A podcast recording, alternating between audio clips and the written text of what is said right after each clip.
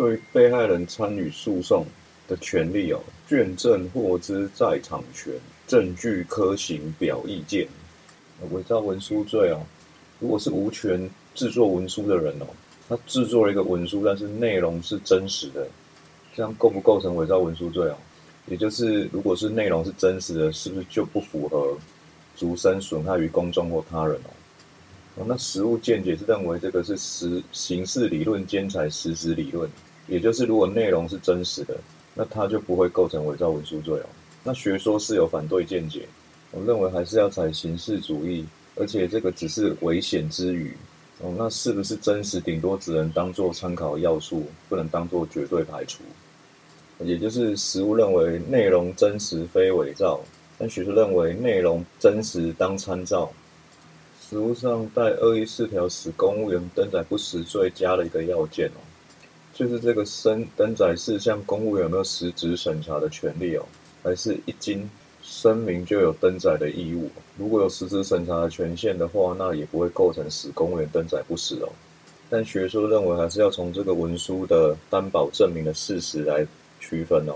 如果这个登载的事项有价值判断空间，或者这个文书根本没有要表彰某个事实，那就跟公共信用的法益无关哦。无权代理会不会构成伪造文书哦？现在通说跟实物都已经改采肯定说了。因果关系哦。择一的因果关系就是条件理论要修正，但前提是事实已经要明了。如果事实不明的话，还是要罪疑为轻哦，有可能还是会没有因果关系哦。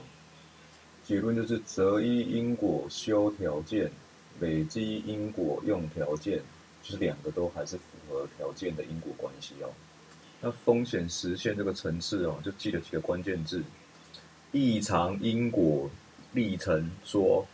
一般经验难预料，欠缺常态关联性。